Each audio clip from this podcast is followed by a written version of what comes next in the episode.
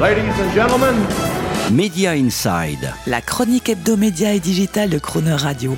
Terence Derieux.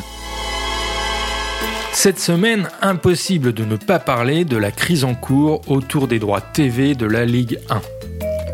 Quand il y a quelques mois, la chaîne Mediapro, vous savez, celle qui détenait l'essentiel des droits télé du foot en France, a commencé à connaître des difficultés financières, plusieurs experts médias ont immédiatement réagi pour dire que cela ne pourrait que faire les bonnes affaires de Canal+.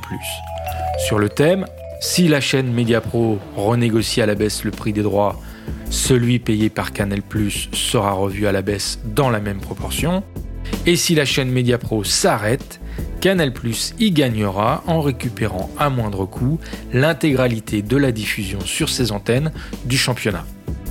Eh bien, ces experts ne croyaient pas si bien dire, car les dernières évolutions du feuilleton des droits du foot français confirment pas seulement que Canal Plus va sortir de cet imbroglio gagnant, ça on le sait déjà, mais que ce sera, quel que soit le cas de figure et quels que soient les scénarios qui pourraient advenir dans les prochains jours ou semaines. Peu importe que le tout prochain appel d'offres de la Ligue soit global ou partiel, et peu importe que Canal emporte les droits ou pas. Eh bien, le paradoxe est que Canal gagnera beaucoup, quelle que soit l'hypothèse, à tous les coups et dans tous les cas de figure. Cas numéro 1. Canal garde tout ou partie des droits du foot à l'issue du nouvel appel d'offres. 1. Il fait une super économie en achetant des droits dévalorisés. 2. Il améliore son offre sportive, donc son nombre d'abonnés. Cas numéro 2. Canal est encore retoqué dans ce nouvel appel d'offres. Et oui, Imaginons qu'Amazon ou Orange ou Dazone, par exemple, lui chip les droits mis en vente. Canal pourrait saisir l'occasion pour pivoter son business en réinvestissant tout l'argent inutilisé dans un catalogue série film enfin volumique d'exclusivité de classe mondiale pour devenir enfin l'alternative francophone voire européenne face aux big players du streaming.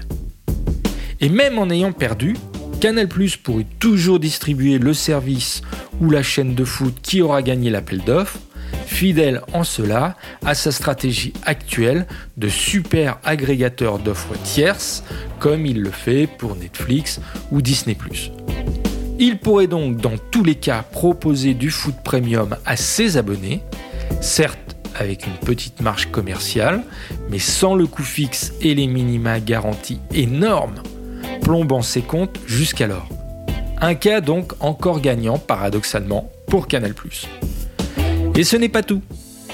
Canal ⁇ pourrait obtenir encore plus, si j'ose dire, en profitant aussi de la situation ambiante pour renégocier à la baisse ses accords et son exclusivité avec la chaîne Bein Sport et économiser là aussi de l'argent.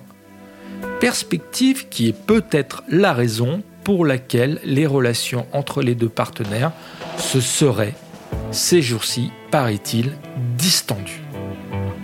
Et si on regarde plus loin, et là encore, toujours dans tous les cas, Canal Plus pourrait utiliser les différents rapports de force liés au scénario que nous venons d'évoquer pour améliorer des négociations cruciales en cours du secteur de l'audiovisuel qui le concernent très directement, comme la nouvelle chronologie des médias, la TVA réduite, la durée des droits.